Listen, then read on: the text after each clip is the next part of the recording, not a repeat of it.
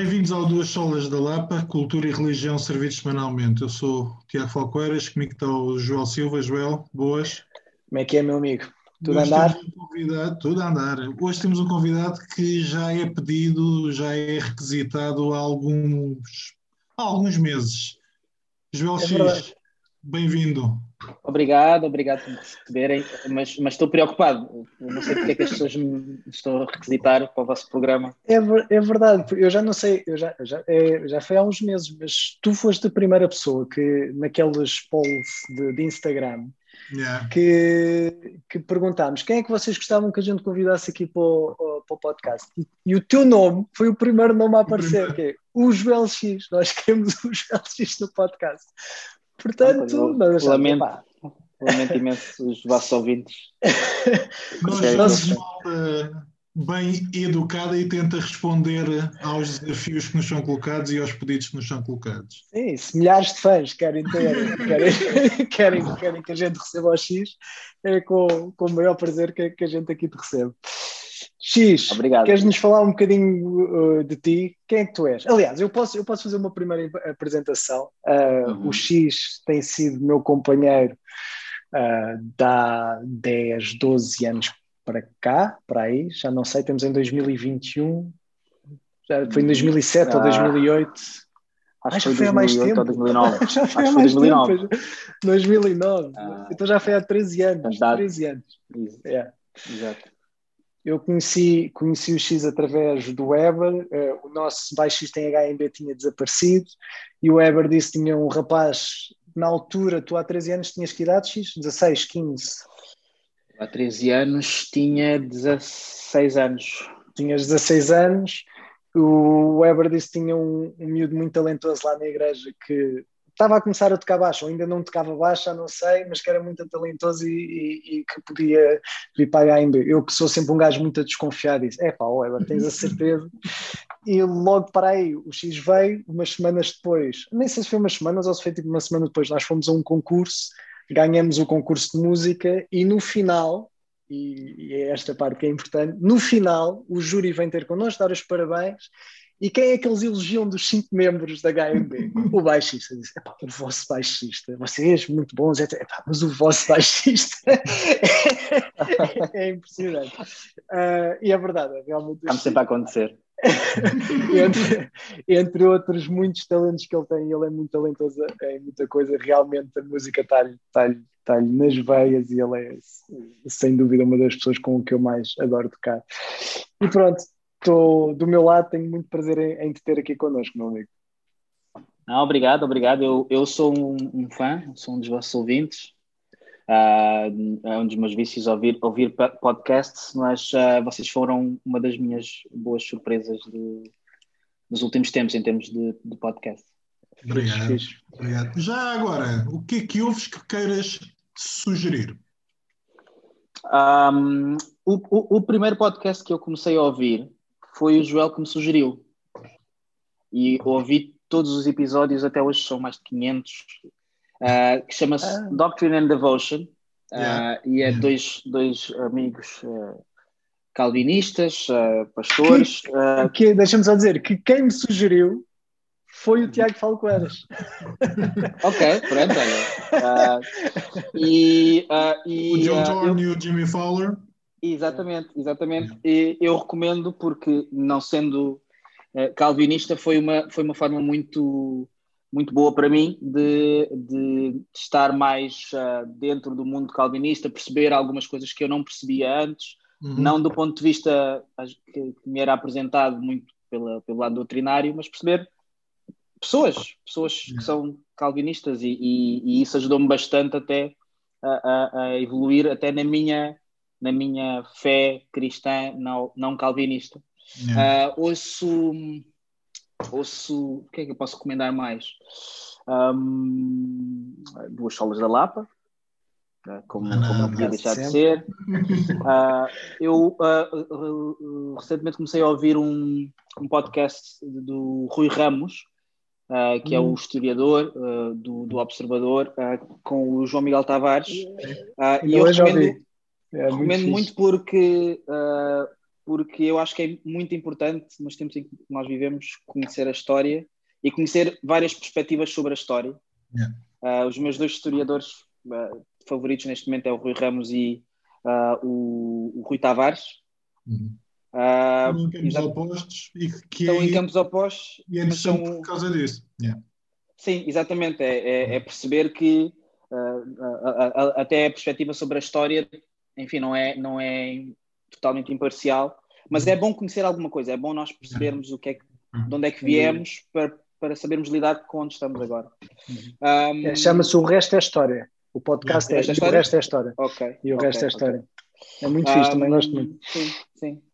Uh, e tem, tem outros, Paul Scallan, uh, acho que chama-se, uh, deixa-me ver aqui, para não, para não enganar ninguém. Um, não sei se sabem quem é o Paul Scallan, ele era uh, um pastor que se jubilou, uh, penso eu, e, e ele uh, agora tem algumas, tem vários, vários tipos de, de, conteúdos e um deles é um podcast que eu estou aqui a tentar descobrir o, o nome para vos dizer. Growing, Growing Big People. Eu percebo que quando o, o falámos aqui de podcasts, o Joel também perguntava e às vezes eu ouço antes que era, de, que era difícil encontrar o nome. Podes repetir só para o pessoal apanhar? Growing Big People with okay. PS, que é Paul Scallon. Okay. E só mais dois, só para terminar, podia, podia, estar aqui a tarde toda. Um uh, é o Governo Sombra, que, é, uhum. que, é, que, eu acho que é uma forma divertida de estar a par das situações. Uh, e um, o Odeio Artistas do, do Tiago também tem sido, tem sido outra das minhas grandes surpresas grandes conversas que acontecem por lá. Literalmente grandes conversas. Literalmente grandes, exatamente. exatamente. Mas eu não me importo, eu não me importo. Eu, é, eu, eu, é. eu, gosto muito de ouvir as pessoas a falar. É, é fixe. Olha, estamos aí, estamos aí. Já agora, antes de irmos mais a fundo, e, e, o, e o que é que vocês têm visto? Assim, eu acabei ontem uma, uma série que epá, não, é, não era todo brilhante, que é o Behind, que até está no top da, da Netflix, que é sempre perigoso, que é o Exato, que é o Behind, Behind Her Eyes, que é uma série, eu já acho que já num dos episódios já tinha falado aqui, acabei uhum. ontem, a Joana, aquilo é uma minissérie, eu, eu quando estou entre, entre as séries que estou a ver em que elas terminaram, eu já vi os episódios todos, vou vendo estas minisséries que é aquilo que não me exige grande compromisso. Uhum. um, e são seis episódios e pronto, ao, ao, quarto episódio, no final do terceiro episódio já ah, então isso que aconteceu foi isto, isto, está-se mesmo a ver que isto vai acontecer. Yeah, e foi, e foi. e nesse sentido a série perde, perde um, bocado a piada e não é uma série vê-se, é mesmo daquelas coisas que se vê, mas, mas foi isso que na última semana pelo menos tive assim mais dedicado. E tu, X, andas a ver alguma coisa? És um gajo de séries, por acaso nunca te perguntei. Não, eu acho que não és, não. Não sou, não sou um tipo de séries, uh, mas acho que é sobretudo por uma questão de, de, tempo. Acho que há muita coisa interessante para ver, mas acabo por investir mais noutras coisas. Mas vejo uma série com a minha esposa que é o This Is Us. É a série ah, que eu acompanho. Yeah, yeah. Yeah, um, e, mas tirando essa série, não acompanho nada. No outro dia vi o primeiro episódio do Pinky Blinders. Pinky ah, Blinders. maravilhoso. Mas, mas acho que não vou, não vou seguir. Gostei, gostei, só que eu não vou seguir. Não vou seguir. Porque eu depois fico, fico arrependido e penso, pá, mas eh, eu queria fazer outras coisas e o tempo não dá para tudo, então nunca, nunca me envolvi muito nas séries. É, é, percebo. E tu, Tiago, o que é que andas? Epá, nós andamos a três episódios do fim do Luther, que eu tinha dito. Ah, uh, eu acho que a primeira temporada é porreira, a segunda já começou a causar alguma urticária e a partir daí estou arrependido de ter começado a ver aquilo. Uh, tem muito estilo, muito. As personagens estão bem organizadas, pá, mas uh, a escrita daquilo é pavorosa, irrita-me solenemente, tem todos os clichês. Tu come, começas a ver e percebes, ok, vai acontecer isto, vai acontecer aquilo outro, mas está muito mal escrito eu sou um papa policiais, tanto em televisão como em livros, Epá, e aquilo a determinada altura penso, mas é que não há aqui alguém que ajude tipo a escrever isto para, para isto ter um ar mais interessante? Não. Portanto, andamos e estamos a esticar e a tentar perceber se. Bem, só faltam três, estamos na quinta temporada, são episódios que até no máximo Acho que a primeira temporada tem seis, a segunda tem quatro, a terceira tem quatro, há uma que tem dois. Uh, acabámos o, o WandaVision na semana passada. Uh... Adormeci, eu vou-te ser sincero, eu, eu até estava minimamente interessado, mas a partir do terceiro episódio adormeci em todos os episódios. Depois de perceber aquela piada. Os primeiros episódios são chatos. Uh, são, é aquilo e é uma construção, tem piada, mas, mas não é nada especial. Mas como eu estava à espera que aquilo fosse logo as cenas típicas da Marvel, acho que foi isso que me prendeu. Depois, mas é. Eu, Aliás, depois, é de... a partir do momento ah. que eu percebi que era a cena típica da Marvel, é sempre. É típico. Mas então desististe, ah. desististe da série? Não, eu, porque eu via com a Joana, e, ou seja, eu, eu metia a dar, via aos, aos 15 minutos.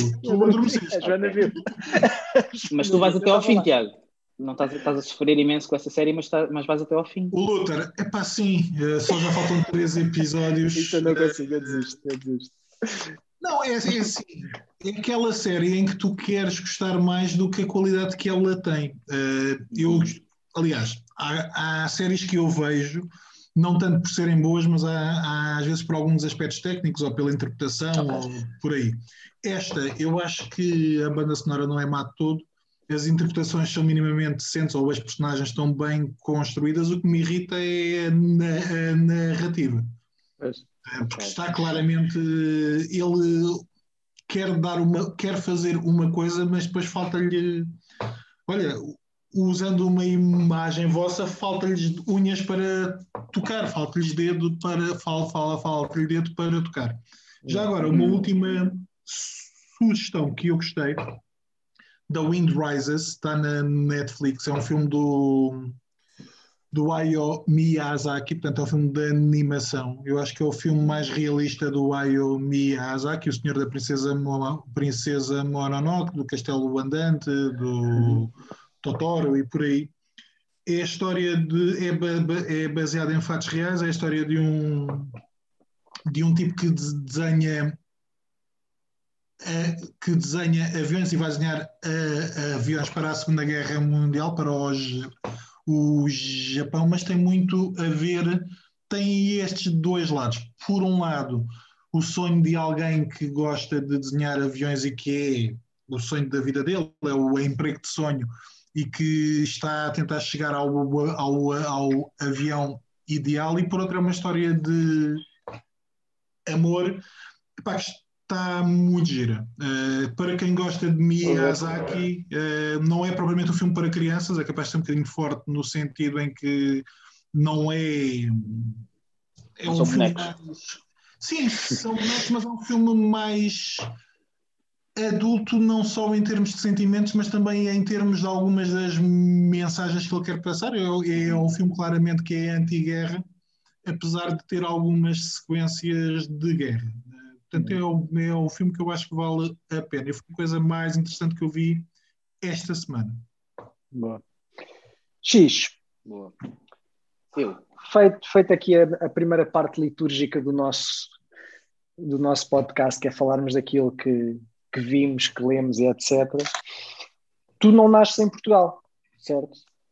Eu não nasci em Portugal, eu nasci em Luanda em 1991, no, uh, no meio da Guerra Civil em Angola, que, que, não, que não existia em Luanda. O país estava em guerra civil, mas não era uma coisa, era meio estranho. Tu saíste lá com que idade? Saí de lá com oito anos, Uh, cheguei cá, acho eu, no dia 3 de abril ou 4 de abril de 2000. Ok. o que é que tu te lembras de, de... Faz anos nessa altura? A 3 de abril? Faz anos a 3 de abril? Olha, estava a lembrar, estava eu a chegar. O que é que tu te lembras de, de, de Angola? Tu, é, tu já voltas lá, eu sei que tu voltas Sim, lá, eu, mas eu, desse período da tua vida, o que é, o que, é que tu te lembras? Uh, lembro, lembro muito da família, é, porque a maior parte da minha família estava lá e está lá. Lembro-me dos meus primos, de eh, mais destas interações eh, familiares.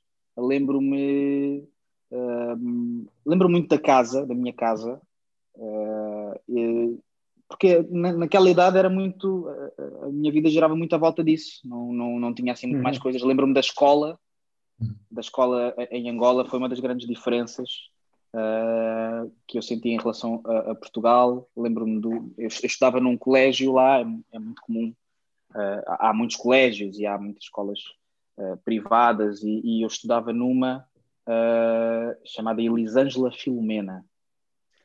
e eu estava no Elisângela Filomena. Lembro-me das batas, lembro-me perfeitamente de, de estar no recreio e de. Havia aquelas aquelas coisas que uma pessoa segura e roda, tem uma roda assim. Yeah, assim sim, sim, sim, eu lembro-me de cair e levar com uma coisa dessas na cabeça. então tenho assim umas memórias, tenho assim umas memórias meio uh, espalhadas, mas muito associadas a coisas, acho eu, coisas da infância, coisas simples assim. Uhum. Tu estavas a dizer, estávamos no meio da. Uh, em Luanda não se sentia a guerra civil nessa altura, ou seja, não tens assim memórias nenhumas, não afetou de. Bem, tu eras muito novo, mas não te lembras assim de nada. Não, não, havia, não havia. Quem estava em Luanda não tinha essa percepção, até porque a própria guerra era uma guerra muito de fronteiras e, e muito. A luta armada, vamos dizer assim, acontecia hum. em sítios muito remotos, hum. uh, mais no meio de floresta, selva, esse tipo de ambientes. Então, quem estava em, em zonas mais urbanas acabava por não ter tanto essa, essa percepção, uh, não via à sua volta isso acontecer. E também teve, teve a ver com a fase, a fase dos anos 90 da guerra civil. Obviamente, na altura eu não tinha essa noção, mas a fase eh, já era uma fase em que a guerra era muito mais estratégica e, e não tão violenta como tinha sido, ainda que uh, continua, continua a haver muita violência e muitas atrocidades a serem cometidas, mas então uh, a própria fase da guerra e o sítio onde a guerra se passava não, não dava essa percepção. Aliás, era normalíssimo estar em Luanda, estar, em, estar noutras cidades grandes como Benguela, uh, Cabinda, etc. Havia, havia zonas onde tu não percebias isso, tinhas que ver as notícias, tinhas que uh, okay. ouvir. Diz-me uma coisa, X. Conheces os livros do, do Onjaki? Sou um grande fã uh, do Onjaki. Uh, e, e uh, há um Passa livro. um pouco antes, não é? Ele tem ali, fala um bocadinho da experiência dele a crescer, mas é na década é um de 80. Ele... É, mas é o que? Eu não estou a par, podem. Onde é que é um escritor, uh, ele, ele escreve muito e ele é muito conhecido. Aliás, eu acho que ele foi um dos vencedores do Prémio Camões. Sim. Ele é angolano. É angolano. É angolano, é angolano. É angolano. Okay. Okay. E ele escreve muito sobre, sobre uh, a realidade dele, as perspectivas dele, e muito sobre Angola, sobre Luanda. E, e um último livro, que eu acho que é o livro do Desassossego. Eu esse ainda não li. Eu esse ainda não li. Que é, acho que é um livro de capa azul. Uh, eu também não li, mas, mas tenho o livro. Um, e, e, ele vai falar um bocado dessa questão de juntar várias, várias perspectivas uhum.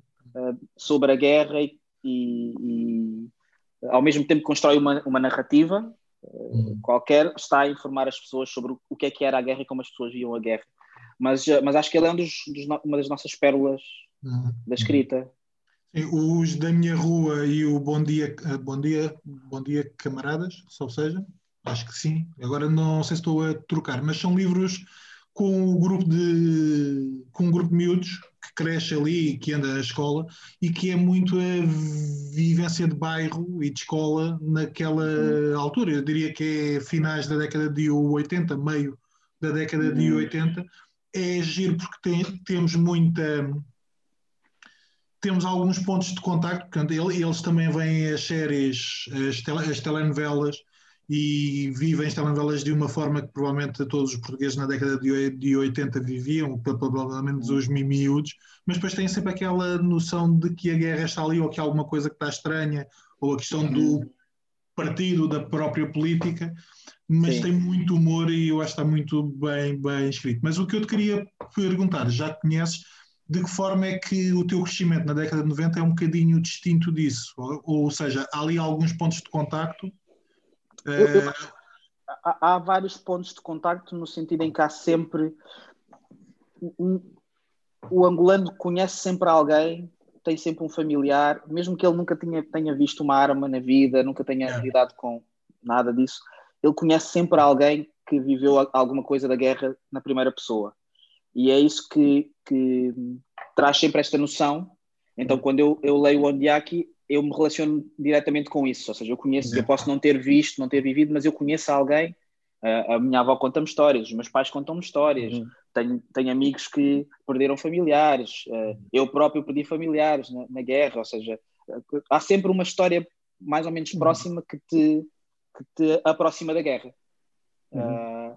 mas eu acho que há um, há, um, há um ponto em que nos distinguimos no sentido em que a prosperidade uhum. Uh, económica uh, é muito, muito superior ali na altura dos, dos anos 90, parece-me, uh, o que depois cria várias, várias realidades, quase como se fosse uma distopia, yeah. em que há, há, há, há, um país que está em guerra, uma guerra civil, muitas pessoas a, a sofrerem, muitos refugiados, famílias separadas, mas há pessoas que estão a viver níveis de prosperidade absurdos, uhum. absurdos no, no, bom sentido, ou seja, uhum. muito, muito altos, quase como se, se tivesse tudo bem. É, ah, e então isso acaba, acaba por criar alguma confusão, acho eu, nas, na minha geração yeah. e em mim, sobre o que é que é então a guerra. Seja, uhum. então quem é que está a sofrer? Não, está tudo bem? Está tudo bem aqui? Nós estamos bem? Está, tu, a tua, a tua família, ou seja, tu, há bocado, eh, e está relacionado com isto que tu agora estavas a dizer, há bocado quando disseste que eh, tipo, tu estavas num colégio, etc., tu olhando para a tua família, eh, e eu digo isto também baseado nessa experiência, e o que eu conheço da África, é, acho que todas as vezes que estive em Angola, especificamente, foi contigo, que eu me lembro foi, sempre, foi quando nós fomos lá tocar, portanto acho que nunca tive uhum. nenhuma vez em Angola sem, sem que tu estivesses lá também. E, e, obviamente que para mim, que que aqui é muito claro o que é que é uma classe baixa, uma classe média e uma classe alta, chegar a Angola realmente há muito mais esta cisão muito, muito para mim era muito forte, né? a gente andava sempre ao jeep ou qualquer coisa e estamos realmente mais próximos da classe alta e depois parece que não há ali um meio termo depois tens uhum. pessoas muito pobres. Tu, tu, a, a, tua família, ou seja, como é, como é que tu posicionavas? Tu, se tu andavas no colégio, isso queria dizer que tu já estavas mais, já era tipo classe alta no ponto de vista de Angola, ou agora é que as coisas têm uma cisão maiores? Eh, como é que tu vês isso? Ou seja, era uma classe alta, ou seja, o Luanda está dividido, é mesmo para perceber, porque realmente para mim é. Uhum. Opa, obviamente eu não tinha noção nenhuma dessas coisas naquela altura, são coisas conclusões a que eu cheguei agora, muito mais tarde na minha vida, sobre coisas que eu já nem vivo agora. Mas, um, mas a, a, lógica em relação a algumas coisas em, em Luanda e em Angola era só não, só não vais ter acesso a certos benefícios se tu não puderes. Ou seja, tu só não vais estudar num colégio que é muito melhor do que estudar na escola pública se tu não puderes. E nesse sentido, não eram necessariamente todas as, as, pessoas que estavam no colégio não eram necessariamente uh, ricas ou muito ricas, uhum. eram, uhum. eram muito mais ricas que a esmagadora maioria da população. Uhum. Angola, Angola é um país, uh, tem muitos recursos naturais, é um país muito rico uh, nesse, nesse sentido, mas as pessoas são muito pobres. Uhum. E, e, então havia dentro do colégio, vamos dizer assim, havia, havia ali várias classes, mas todas aquelas classes eram muito superiores ao resto das pessoas que não estavam no colégio. Uhum. Uh, e, e, e, há um fosso muito grande que se percebe uh, quando se olha para, para, para, para, aquilo que eu vivi nos anos 90 e, e olha-se para a escola, porque, porque eu saía do colégio, assim que eu saía do colégio, podia ter, estava, estava em contato com toda uma outra realidade. Hum. Mas, mas ainda assim, eu, por exemplo, eu distinguia-me, eu ia ao colégio, mas distinguia-me de alguns colegas meus que tinham um jeep maior do que o do meu pai. Uh, então, é, é, não sei se estou, se estou, a fazer muito sentido ou se estou a ser claro no que estou a dizer, mas não é, que, não é que houvesse só duas classes. Havia várias okay, classes. Ok, sim, sim, sim. sim. É, só que o nicho, aquelas classes todas juntas mais altas tinham acesso à educação, que podiam vir para Portugal ou podiam viajar, etc estamos a falar de uma minoria muito, muito mesmo, muito pequena. Uhum. Tu então sais de Angola com oito anos e tu não vens. Agora estou a tentar relembrar-me de coisas que a gente já falámos e do que eu me lembro. Tu vens só com os teus irmãos, não é? Ou seja, tu vieste viver para cá sem os teus pais. Como é que foi esse processo todo? Porque a tua irmã, então, tu tens dois irmãos, não é? És tu, tens uma irmã mais velha e um irmão mais. Não, tens dois irmãos mais novos, desculpa. Tens uma irmã mais velha e dois irmãos mais, mais velha. Então, uh, o que aconteceu Mas ela foi... não é muito mais velha que tu. Ou seja, quando tu tinhas oito anos, ela, pois, ela tinha 13, não era, tinha 13 não era maior de idade. Sim. Um, então, o, o, que aconteceu foi que, para nós, para mim, era uma viagem como se fosse de férias.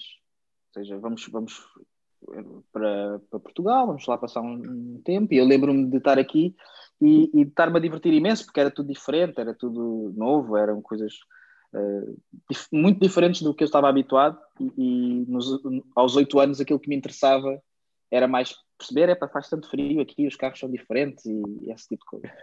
Mas, uh, mas depois, passado um mês, uh, é que eu percebi que os meus pais iam voltar, uh, porque eles decidiram gerir a informação dessa forma. Obviamente foi um choque muito grande para mim, um, só que os meus pais regressam, porque esse, esse, era sempre o plano. Nós ficamos aqui, começamos a estudar. E a minha avó mas, fica mas, connosco. Ah, a tua avó veio também ou a tua avó já estava cá? Eu não me lembro bem. Eu não sei se ela veio connosco ou se ela eh, veio mais tarde, hum, mas ela, ela veio para ficar, para ficar connosco e nós vivemos assim, ou seja, em que zona? Na Moita, na margem sul. Okay. É da tua zona. É margem sul, então. Eu vou para a Moita e, e eu uh, lembro-me que comecei o terce a terceira classe uh, e fui até ao sexto ano uh, na Moita. Estudei sempre na Moita e foi uma experiência fantástica. Tu, tu nessa altura, o, o, os teus pais eram cristãos, tu quando vieste para cá, a tua família já era cristã, vocês já, já vinham de lá?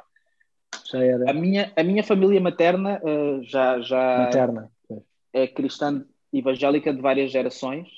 Uh, então, quando eu venho para Portugal, a minha avó já era diaconisa, na Assembleia de Deus e a minha, a minha mãe era super envolvida, ainda é. O meu pai uh, não é evangélico, ele é, ele é católico e uh, ele chegou a estudar no seminário. Uh, chegou a estudar no seminário, mas, mas desistiu. e, e acabou por, por seguir outros caminhos. Na verdade, meu pai ele é político, então ele, ele okay. está muito envolvido na vida política em Angola. Um, mas eu já, já tinha esse background uhum. evangélico, ou seja, já cresci numa educação em que uh, nem, nem se questiona essas coisas. Uhum. Uhum. É, é, eras muito novo, mas lembras-te de alguma diferença entre a igreja de lá e a igreja de cá? Ou, ou isso nem, nem te está. Lembro-me, lembro-me. Lembro isso é das coisas que eu me lembro bastante. As igrejas, eh, lembro-me do tamanho. Uhum. Lembro-me de vir para aqui e, e, e, de perceber e de ver as igrejas muito pequeninas, a igreja comparativamente à igreja de onde eu vinha, onde havia cinco cultos ao domingo, eu lembro-me que Uau. nós, por exemplo, nós, nós se adormecêssemos ou se nos atrasássemos muito, pronto, vamos para o culto seguinte. É, era uma coisa até, até assim, uh, e, e, tu saí, e tu saías de uma, de uma celebração, de um culto, e já tinhas uma multidão à tua espera para tu saíres para eles poderem entrar. Era, era esse tipo de realidade. E, e outra das diferenças era a, a presença, a presença da, do cristianismo e do evangelicalismo na, no cotidiano. Hum. Em que de repente há um vazio, porque em Angola toda a gente tem alguma relação com a igreja, hum. uh, ou, ou evangélica ou católica, uh, toda a gente tem uma presença religiosa forte na família, é uma coisa super normal. E eu hum. lembro-me daqui, de repente as pessoas já não falam sobre estas coisas, já ninguém quer orar, era uma das coisas que me, que me na altura aborrecia-me imenso, que é, é, toda a gente tem que orar, qualquer coisa é orar, e, e, e, era uma coisa banal, estávamos a conversar, há um, há um problema, vamos orar, e eram aquelas orações pá, super uh, grandes. e aqui de repente não há, não há estas coisas, não há nada, os cristãos parece que se comportam de uma maneira diferente. Eu lembro-me de, de, de perceber isso ainda em miúdo. Diz-me uma coisa, já que tens voltado a Angola, isso é algo que ainda é real hoje? Essa ligação à religião ou à igreja ou às coisas de Deus ainda é real hoje? Para, nós, eu diria que o fosso se acentuou, de alguma forma. Embora haja, eu acho que há mais possibilidades de contacto hoje, se calhar. Uhum. Uh, mas como é que tu dirias hoje, em Angola? Uhum. eu diria que essa, essa ligação permanece, uhum. não, não sei se permanece com a mesma qualidade. Uhum. Ou seja, acho que mudou, mudou algumas coisas, mas permanece muito porque eu, eu, vejo Angola muito como um país, nesse sentido, muito mais perto do, de realidades como a do Brasil e dos Estados Unidos do, que, do que de realidades como a de Portugal.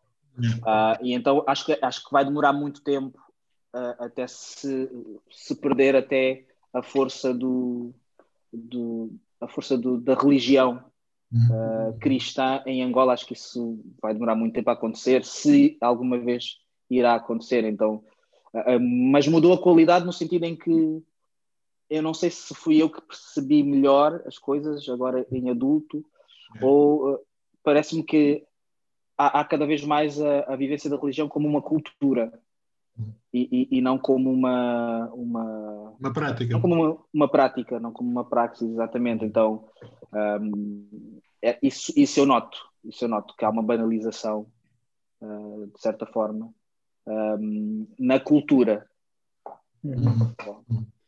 tu eu, eu ainda a gente depois quer porque tu há uns anos atrás tornaste pastor, portanto, isso é uma das coisas que, que, eu, que era fixe, nós gostávamos de falar contigo, mas ainda, ainda, ainda neste período, ou seja, que tu, uh, que tu vieste para cá, uh, eu lembro-me quando te conheci, já foi um, uns bons anos depois, uh, nessa altura, eu não sei se vocês ainda estavam com a tua avó ou não, eu lembro-me que houve uma, eu se calhar estou enganado, que já foi realmente também há uns uhum. anos, mas que houve uhum. uma altura que depois tu já estavas a viver sozinho com os teus irmãos, uh, em que vocês já estavam mesmo sozinhos.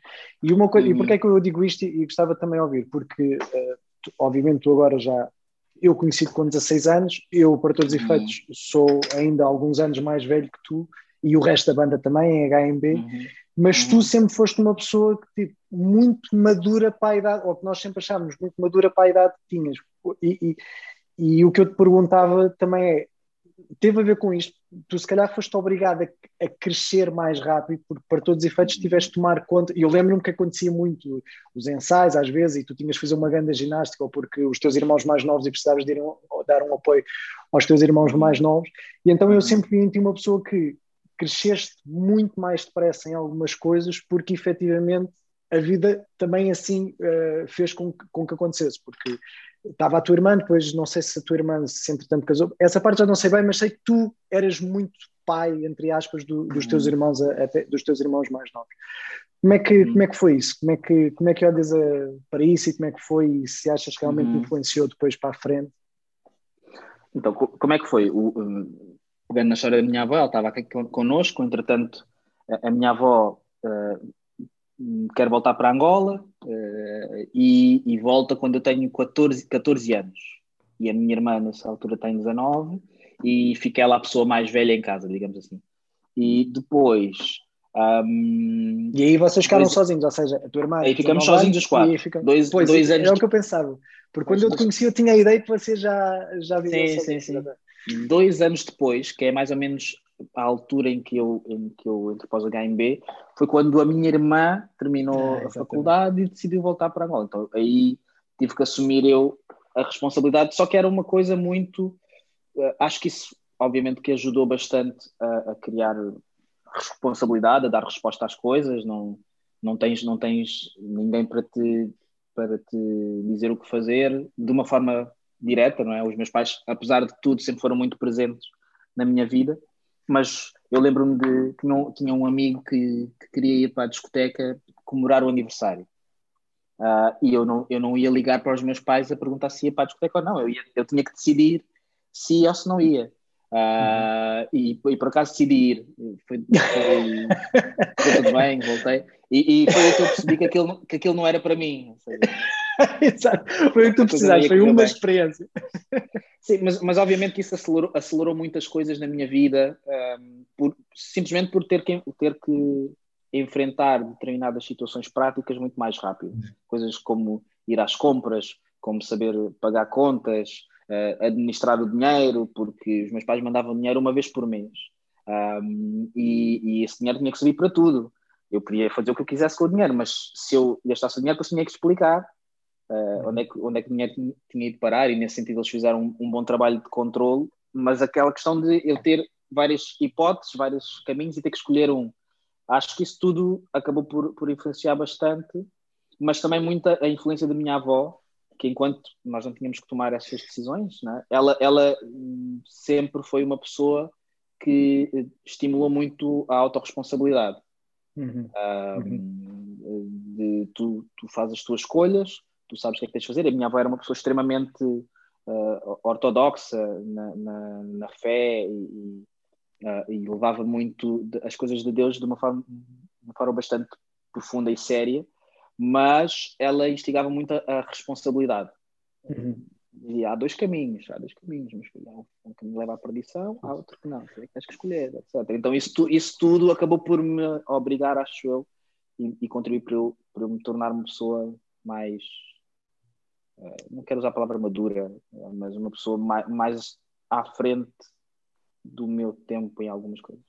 Uhum. Tiveste algum momento, alguma vez tiveste um momento daqueles tipo, pá, eu tenho 16 anos, estou farto disto, tipo quase grito do Ipiranga, estás a ver? Eu, eu não me lembro, de, mas se alguma uhum. vez tiveste aquele mesmo aqueles momentos, porque para todos os efeitos tu eras um adolescente de 16 anos que tinhas uhum. dois filhos, tinhas, tinhas, é o que tu estás a dizer, é pá, tenho, tenho estas finanças, tenho que cuidar destas pessoas, tenho que fazer as compras. E alguma vez tiveste aquela, pá, vejo os meus amigos aqui à volta, se calhar a fazer coisas que eu não posso porque tenho um tipo de responsabilidade. Alguma coisa tiveste ou isso para ti sempre foi bem encaixado? É o que tu estás a dizer. Para ti nunca houve.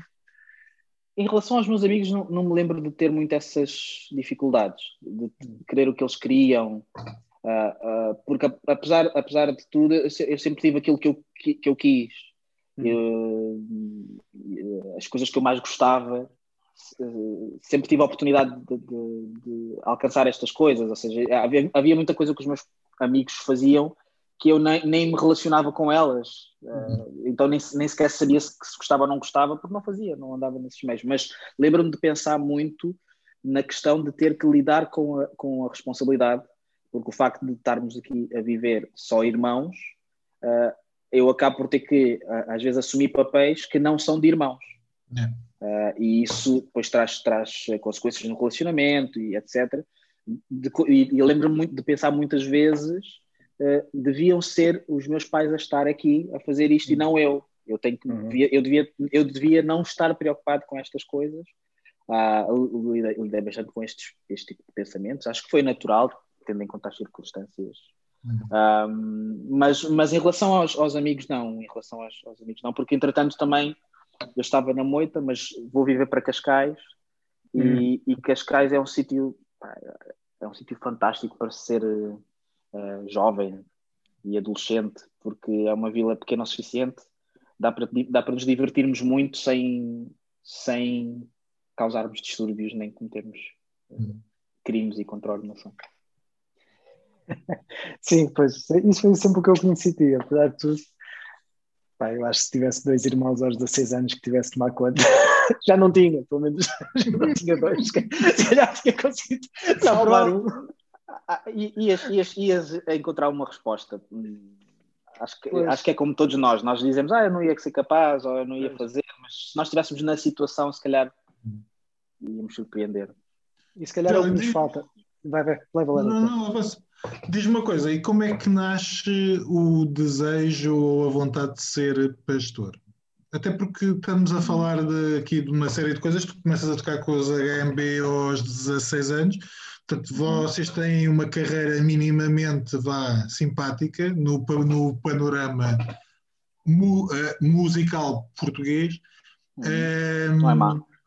Não é má. Essa divisão de, ok, eu já estou a fazer isto, como é que nasce o desejo ou a vontade ou alguém vê em ti algo mais para ir para o ah, Ministério Pastoral? Eu diria que é, é mesmo, teve mais a ver com alguém ver isso em mim. Ou seja, uhum. É, e olhando para trás, houve uma série de coisas que contribuíram uhum. e que foram colocando pecinhas até chegar aqui, porque uh, as igrejas onde eu passei eu lembro-me de.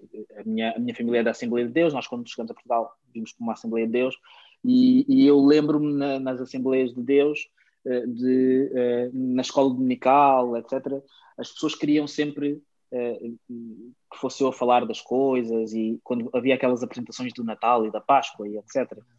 Era sempre o Joel. Um, depois não estou a dizer que sou muito bom, mas, mas pronto, eu, eu lembro destas, destas situações. E, um, mas eu nunca, eu nunca tive, eh, nunca tive aquele clique de pensar, olha, se calhar eu até podia, se calhar Deus tem alguma coisa para mim uhum. no ministério. N nunca me vi assim. Uh, entretanto, eu, eu envolvi-me com, com um ministério chamado King's Kids, yeah. que é um ministério de evangelismo. Um, também aí uh, cresci bastante, uh, tive, tive a oportunidade de. Foram as primeiras oportunidades que eu tive de, de não só de pregar, mas de, um, de discipular a sério outras pessoas, à medida que fui crescendo, porque nós entramos como, como kids, vamos dizer assim, depois os, os kids uh, que, se, que se envolvem mais com o Ministério e que, e que o Ministério entende ter alguma capacidade, viram staffs e começam a discipular outros kids. Então, eu sempre tirei muito, muito contentamento aí e as pessoas sempre me reconheceram essa capacidade. Mas foi sempre alguém a ver alguma coisa em mim. Até, uhum. Eh, entretanto, eh, cheguei à, à, à CCLX, entretanto ainda passei por outra igreja que era a, a Adonai, do, do Pastor uhum. América, que é o pai do Weber, onde também, novamente, ele deu-me várias oportunidades e disse, olha, tu devias fazer isso, tu devias, tu devias pregar, tu devias vir comigo e fazer estas coisas. E, e eu sempre fui muito passivo nisso, e mesmo na questão de ser pastor, agora chegando a, a, ao início da resposta, né? Uhum. Ah, foi muito foi muito um desafio que me foi que me foi lançado uh, e que basicamente o pastor Nuno que é, o, que é o, o meu pastor o pastor sénior aqui da igreja numa fase em que eu uh, tinha tinha deixado uh, o meu emprego o meu outro emprego eu tinha já a música mas depois trabalhava num como jurista.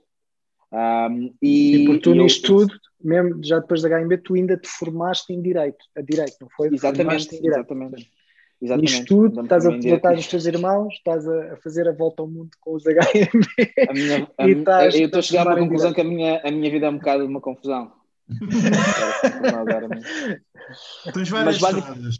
Tens várias, é, várias estradas. Exato. Então o pastor, o pastor Nuno, ele, ele, ele, chegou ao pé de mim literalmente e disse-me, não com estas palavras, mas uma coisa muito próxima disto. Olha, eu acho que tu tens um, ehm, alguma coisa em ti, eu vejo em ti uh, o potencial para tu seres um obreiro na igreja uh, e para tu dedicares a tua vida a algo mais do que aquilo que tens dedicado até agora.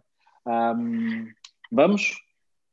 E pronto, foi assim. Então, eu, foi sempre, teve sempre que vir alguém uhum. mostrar-me, fazer-me um, um, desenho e dizer: Olha, vamos, és tu, bora, bora. E foi, e foi muito assim. Acho que. Não, não percebi, desculpa. Como é que reagiste numa primeira fase? eu, numa primeira fase eu fiquei num misto de pânico e de euforia uh, porque eu estava uh, estava um, já muito envolvido com a igreja uh, adoro a minha igreja sou muito feliz. E de repente ter a oportunidade de, de, de ter um papel uma posição de liderança num sítio que tu gostas é entusiasmo mas por outro uhum. lado era o pânico de, de ser um ministério, é um, é um, um trabalho solene, sério, um, envolve muita, muita, muitas coisas boas, muitas coisas menos boas. Um, e então eu estava um bocado em, em pânico de perceber se, uh, se valia a pena e se eu teria a capacidade de honrar esse, esse compromisso, até porque o exemplo que eu tinha dos outros pastores era esse, né? a malta sempre a, a levar pancadas, mas a continuar, sempre tive, graças a Deus, pastores que nesse aspecto foram, foram sempre exemplares. Uh, então reagi inicialmente assim, mas fiquei mais em pânico depois quando eu percebi que a minha primeira missão, digamos assim, era plantar uma igreja. Uh, aí é que eu fiquei mesmo só, só foi só pânico. E, e, e, nisto tudo, a Priscila, a tua mulher, como é que reagiu também? Porque deduzo que tenhas que ter hum. dito, amor, acho que vou ser pastor. É assim, eu, eu, eu, não, quero ser, não quero ser injusto, uh, devia ser ela a responder a, responder a isto. Um, eu acho que com um bocado de pânico, com um bocado de pânico, porque uh, quando, quando o, o Nuno uh, lançou-me esse convite, obviamente tive que, tivemos que falar com, com a minha esposa também, nós reunimos os três para conversar sobre isto, etc. Uh, mas era também com esse pânico de, como nós éramos sempre próximos de, de, lideranças e de pastores e etc. Havia muitas coisas que nós percebíamos sobre a vida pastoral uh, e, e, que nos assustavam. Uhum. Uh, mas por outro lado, é aquele pânico, mas, mas se nós olharmos para as escrituras, é, é o melhor convite, é, é a melhor oportunidade, é das, das melhores coisas que se pode fazer. Uh, porque não? Uh, era, era um misto de pânico com, com euforia. Acho que, acho que ela reagiu também um bocado assim. Um, e, e, nós lutamos bastante, foi com a ideia de, eh, de abdicar de coisas. Uhum. na altura, um, nós, nós estávamos, estávamos muito bem, estávamos uh, felizes onde estávamos, com os nossos papéis na igreja, confortáveis, uh, estávamos uh, bem financeiramente, os HMB estavam, a bombar, vamos dizer assim.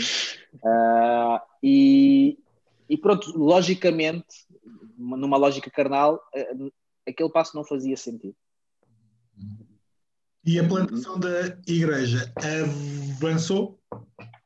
A plantação da igreja avançou. Um, basicamente, o, o, o, desafio foi: olha, vamos escolher 20 pessoas aqui da igreja. Na altura, nós estávamos ainda estamos no, no vamos escolher 20 pessoas aqui, vamos lançar o desafio, criar uma, uma estrutura para começar e tu vais com estas 20 pessoas para Cascais. Uh, há aqui esta, esta casa deste irmão, está disponível para vocês começarem, mas a ideia é encontrarem um, um lugar mais tarde, etc. E vão em frente. E, um, e portanto, avançou.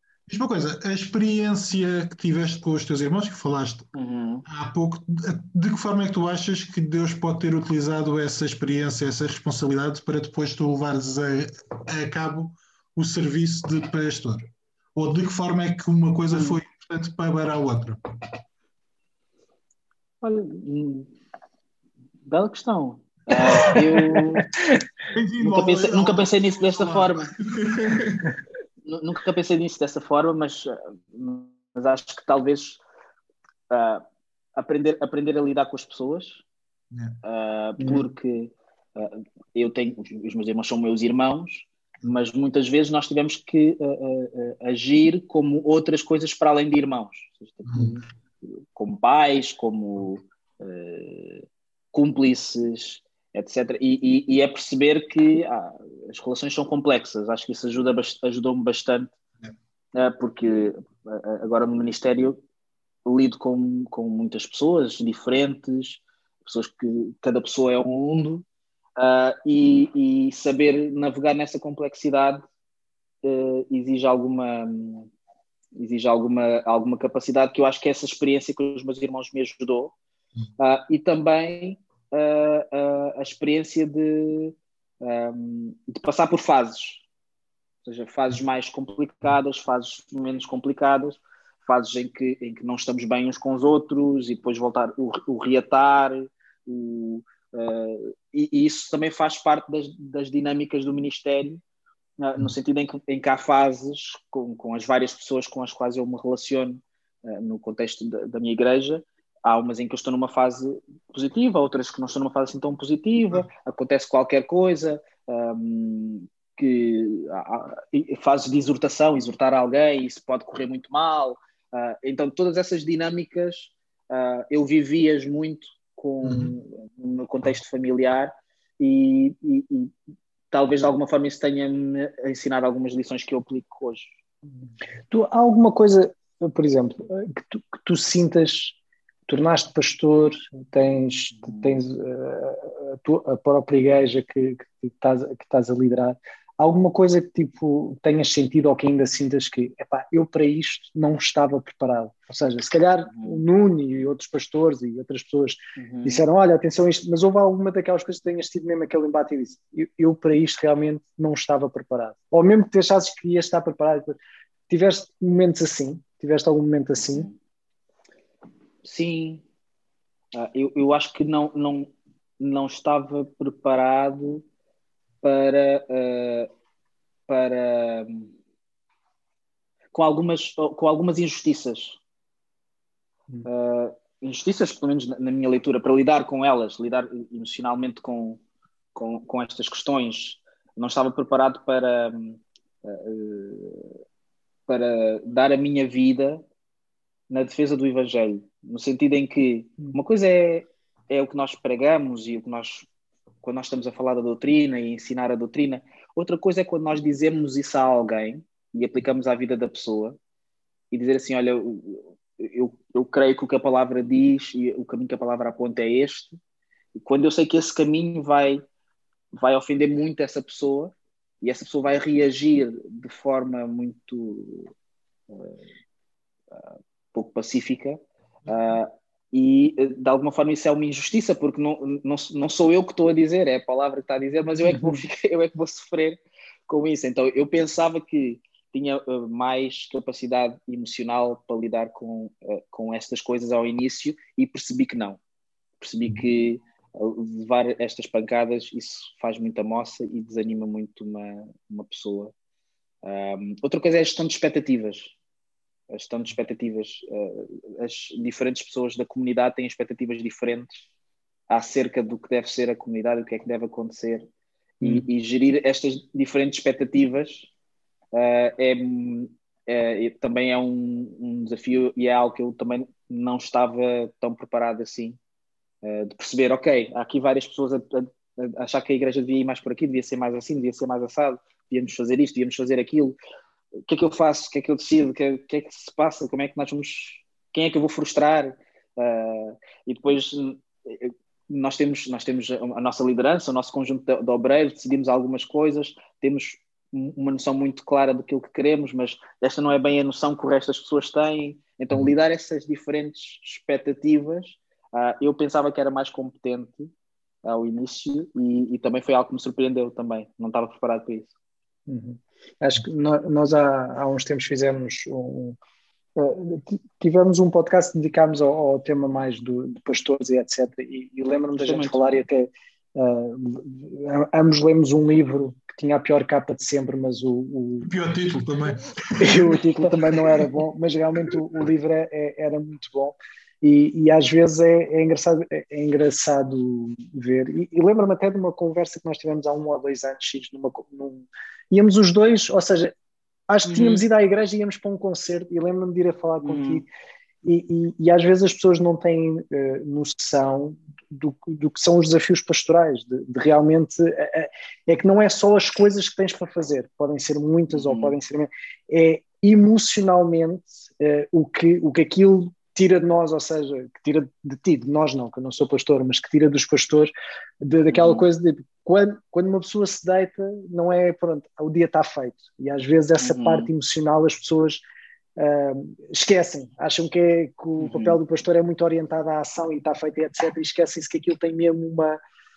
É essa parte do sacrifício, não é? Há, há partes que, que, se arrancam emocionalmente e que não é fácil dizer que ah, não, há, não há aqui questão, isto não é, não é fazer mais, não, é, é muito pesado isso. Eu lembro quando nós falámos e, e, e, mesmo quando o Tiago, o nosso pastor, esteve aqui neste, no podcast, é, é puxado. Liderar uma, uhum. uma comunidade, como, como é o teu caso, realmente, realmente é puxado.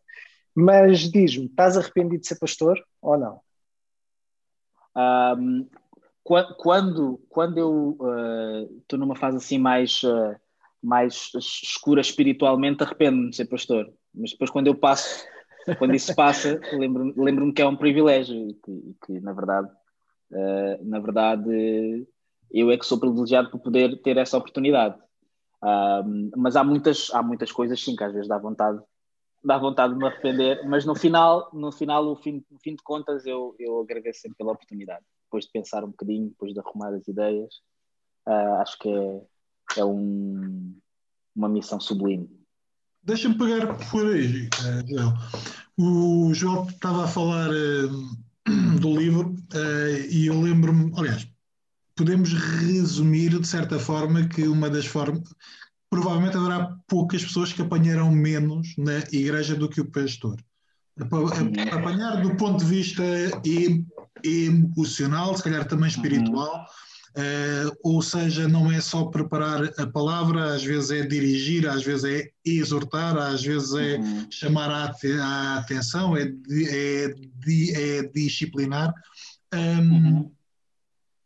E pegando pela ideia do livro, tu achas na tua comunidade de que forma é que a igreja está preparada para apoiar o pastor? Não ver o uhum. pastor somente como um super-herói espiritual ou alguém que não falha, mas que também tem um papel importante na própria natureza espiritual do papel do pastor. Uhum. Uma das coisas que eu, eu, eu, eu me apercebi é que Uh, isso passa muito também pela maneira como o pastor ou os pastores orientam a comunidade que eles lideram. Uh, se nós nos tornamos pessoas acessíveis e, e, pessoas humanas, no sentido em que nós, nós mostramos que somos humanos como os outros uhum. e, uh, e, fazemos, e fazemos as coisas que os outros fazem, que nós também cometemos erros, nós também pedimos desculpa, que nós também temos, nós estamos no mesmo caminho uh, que todas as outras pessoas uh, de fé estão, que é um caminho de, de santificação, eh, mas, mas se, se, nós mostrarmos isso um, um, pouco, acho que isso ajuda bastante a comunidade a, ela própria reagir e a pensar, ok, então nós também podemos, temos alguma coisa para dar a esta pessoa, temos alguma coisa para dar ao nosso pastor, ele também precisa de nós. Uhum. Ah, então acho que não é que só passe por isso, mas passa muito pela, uhum. pelo grau de acessibilidade que o próprio pastor cria em relação à, à sua comunidade. E, e, é. e, nós, na CCLX, graças a Deus, nós temos uma comunidade que tem muita noção que as pessoas uhum. que estão a liderar são pessoas.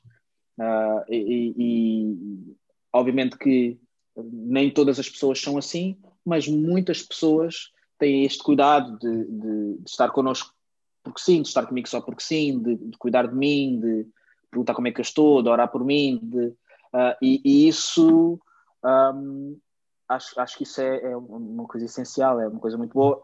Uma outra coisa, só voltando atrás, que uh, quando estávamos, estávamos a falar da questão de, de lidar com, com, as injustiças, aliás, eu estava a falar disso. Uma das coisas que eu percebi ao estar no Ministério foi o quão, o quão injusto eu fui com os meus pastores no passado. Hum. Ou seja, a, a, a, a, oportunidade de estar agora neste papel Uhum. Fez-me rever muita coisa um, que eu achava, muita coisa que eu pensava, muitos julgamentos que eu fiz, que hoje, sabendo o que eu sei, eu, eu já não faria, uh, uhum. porque eu percebo um bocado melhor o nível de pressão e, de circunstâncias a que aquelas pessoas estavam sujeitas. Então, eu hoje honro muito mais os meus pastores do passado uh, do, que, do que honrava na, na altura. Mas pronto, olha, voltando, voltando à tua questão, acho que isso passa por aí e passa também por uma questão de doutrina. Uhum. uhum. De, de, mostrar como é que a palavra como é que a palavra nos ensina e nos mostra uh, o que é que nós devemos fazer em relação aos nossos pastores. Uh, e a uhum. palavra, a palavra tem soluções para, para nós, uh, tem, tem soluções para o que é que a igreja deve fazer ao seu pastor. E se nós não, não pregarmos isso, nós não falarmos sobre isso, não podemos estar à espera que as pessoas uh, saibam o que fazer. Uhum. Sem dúvida. dúvida. Diz-me uma coisa agora, é uma pergunta chata, mas é uma pergunta. Falamos algumas vezes, se calhar não é em podcast, mas tu sentes que a igreja lê a Bíblia? Tu sentes que a igreja conhece a palavra? Eu pensava que ias falar do dízimo acho, acho, que o dizimi, acho que quem não é dizimista não é crente. É isso. Mais nada. Está Tens dois apoiantes, tens dois apoiantes. Não, mas o... A igreja lê a Bíblia. É, o, o, ponto é, será que às vezes, eh, de alguma forma, estamos muito à espera do domingo para resolver eh, a nossa fome de palavra ou o nosso conhecimento de palavra e depois no resto da semana ficamos a viver dos restos do, do domingo quando vivemos dos restos do domingo. Uhum. O que, é que tu achas?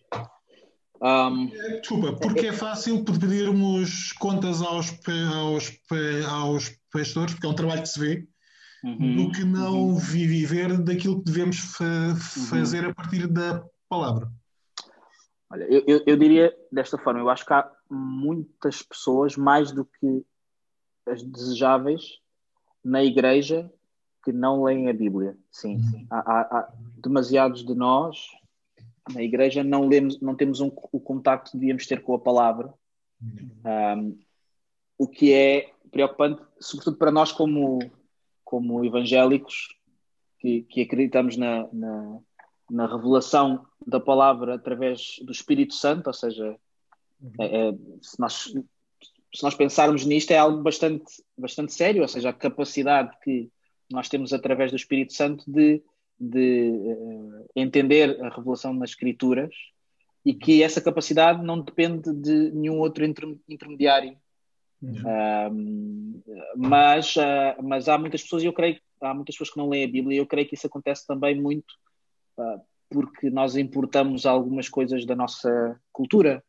Uhum. e há um, há um sentimento que eu, que eu identifico, acho como de, de idolatria, de, de encontrar alguém que, possa saber mais que eu ou que tenha uma responsabilidade uh, em relação às escrituras mais fácil de identificar e que essa pessoa torna-se o meu a, a, a, pessoa que vai mastigar as escrituras por mim.